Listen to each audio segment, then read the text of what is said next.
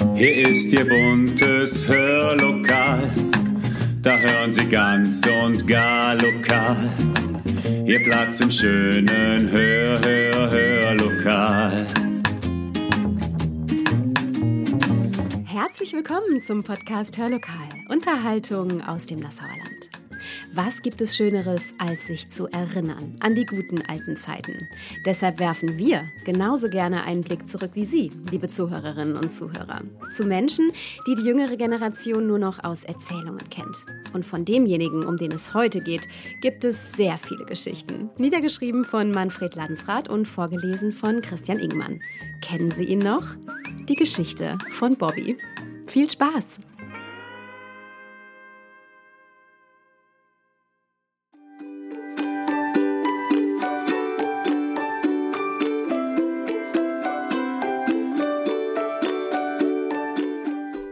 Geschichte von Bobby. Originale gab es in Nassau zuhauf.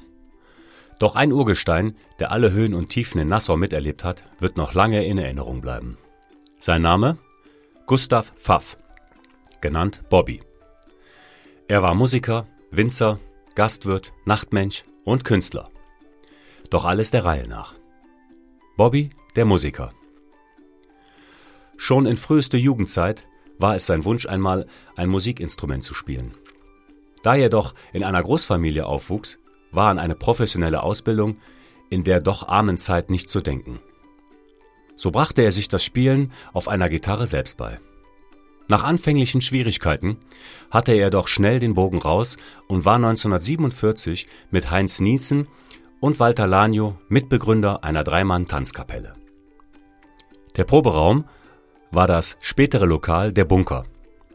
Heinz Niesen, ein begnadeter Vollblutmusiker, der mehrere Instrumente spielen kann und gerne zu Hause auf seiner Orgel noch ein Ständchen zum Besten gibt.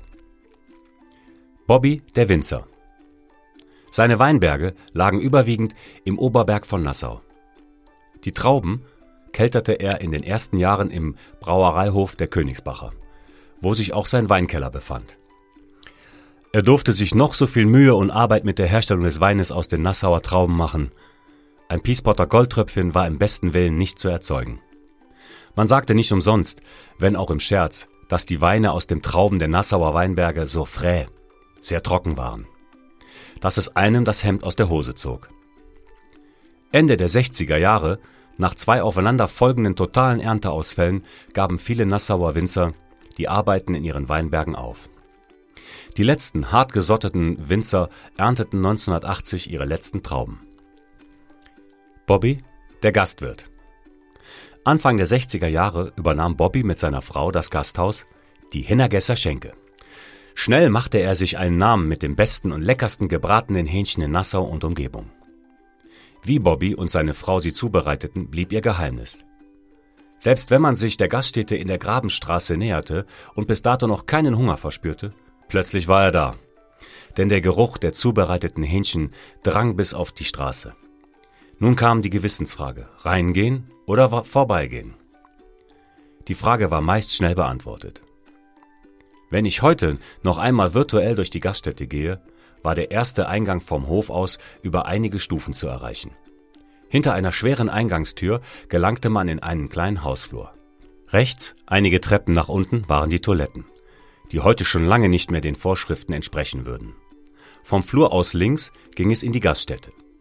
Am Tresen und Stammtisch vorbei. Rechts stand ein Holzkohleofen und in unmittelbarer Nähe hing ein Geldspielautomat sowie ein Sparkästchen an der Wand. Von einem kleinen Nebenzimmer abgesehen standen zwei größere Holztische und mehrere kleine mit den dazugehörigen Stühlen. Einen Tapetenwechsel hielt Bobby nicht unbedingt für angebracht. Wenn ein Lied die Gaststätte beschreiben kann, dann ist das der Song von Peter Alexander, Die kleine Kneipe in unserer Straße. Bobby, der Nachtmensch. Beim Bobby in der Gaststätte war jung und alt vertreten. Alle verstanden sich bestens und ich könnte mich nicht erinnern, dass jemals eine handfeste Auseinandersetzung stattfand. Wenn er zur späten Stunde seine Holzläden vor den Fenstern zuklappte, verschloss er auch gleichzeitig die Tür. Sollte man es bis dahin nicht geschafft haben, das Lokal zu verlassen, gab es für die verbliebenen Gäste kein Entkommen mehr. Es kam keiner mehr rein noch raus. Nun hieß es nur noch mitgefangen, mitgehangen. Es war keine Seltenheit, dass er die Klampfe von der Wand nahm und stimmte Lieder an, die jeder mitschmettern konnte. Wenn auch der ein oder andere Gast bis dahin glaubte, kein Sänger zu sein, musste jetzt feststellen, welches verborgene Talent in ihm schlummerte. Nicht nur das Singen war angesagt, es wurden Skat gedroschen, dass die Tische wackelten. Ein großes Übel war das Rauchen. Es qualmte fast jeder an den Tischen, egal ob man am Gewinnen oder Verlieren war. Die Zigarette oder Zigarre war allgegenwärtig. Dabei fällt mir der Werbeslogan der Zigarettenmarke HB ein. Wer wird denn gleich an die Decke gehen? Greife lieber zu HB, dann geht alles wie von selbst. Es war keine Seltenheit, dass die Polizei zu später oder auch frühen Stunde wegen ruhestörenden Lärm vor den Fenstern stand und gegen die Holzläden klopfte. Bobby konnte das nicht aus der Ruhe bringen. Er öffnete von innen ein Fenster, drückte gegen den Ladenflügel und bat die Polizisten mit einem freundlichen Lächeln, doch reinzukommen was jedoch meist abgelehnt wurde. Doch das ein oder andere Mal hörte auch die Polizei sich nicht Nein sagen und ging auf Bobbys Angebot ein.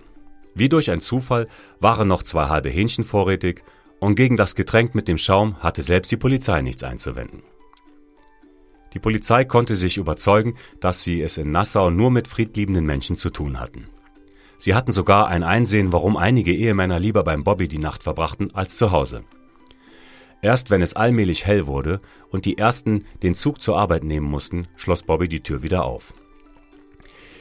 Die, die nach Hause gingen, konnten sich die Worte ersparen, wo sie die Nacht verbracht hatten, denn ihre Klamotten rochen noch nach Qualm und gebratenen Hähnchen. Nun könnte man fast glauben, die Hennergesser Schenke war nur was für Männer. Dem war nicht so. Viele Frauen, die abends in der Turnhalle ihr Gewicht etwas reduzieren wollten, liefen nach der Gymnastik schnurstracks Richtung Bobby. Um den Gewissen etwas Gutes zu tun, teilten zwei Personen sich jeweils ein halbes Hähnchen. Dem Alkohol waren die Damen auch nicht abgeneigt. Und die ein oder andere hatte immer einen Grund, eine Runde zu geben. Sei es, man hatte Geburtstag oder wurde Oma. Bobby lief meist zur Hochform auf, ließ seinen ganzen Charme spielen. Für die Gefeierte hatte er immer eine kleine Aufmerksamkeit parat. Auch wenn es nur ein, ein, zwei Äste von seinem Fliederbaum war, der im Hofgarten stand. Ja, auch bei Frauen ging so ein Abend nicht spurlos vorüber. Die Waage fand morgens schon keine Beachtung mehr und die leichten Kopfschmerzen konnten nur von dem Wetterwechsel sein. Bobby, der Künstler. Nassau war auch einmal Hochburg für Karnevalsveranstaltungen. Der Gesangsverein eröffnete die Kampagne in der Stadthalle und die TUS Nassovia beendete die Saison. Bobbys Aufgabe war es, die Stadthalle karnevalistisch zu dekorieren. Jedes Jahr standen die Veranstalter kurz vor einem Herzinfarkt. Denn einen Tag vor der Veranstaltung war von einer Dekoration noch nichts zu sehen. Jeder der Verantwortlichen versuchte Bobby zu erreichen, jedoch ohne Erfolg. Tagsüber war er in der Öffentlichkeit nicht zu sehen. Trotzdem geschah jedes Jahr ein Wunder, wenn die ersten Karnevalisten in die Stadthalle einzogen, war die Halle geschmückt und dekoriert. Bobby der Nachtmensch und Künstler verstand es immer wieder einige Helfer an Land zu ziehen, die das Unmögliche mit ihm möglich machten, und die Veranstalter konnten aufatmen. Bobby hatte seine Heimatstadt Nassau sehr geliebt. War seine Hilfe gefragt, gab es für ihn kein Nein. Er beteiligte sich mit Leidenschaft an Diskussionen, auch wenn er nicht immer Recht behielt. Seine Vorstellungen, Fantasien und Ideen, alle in die Tat umzusetzen, hätten für zwei Leben gereicht.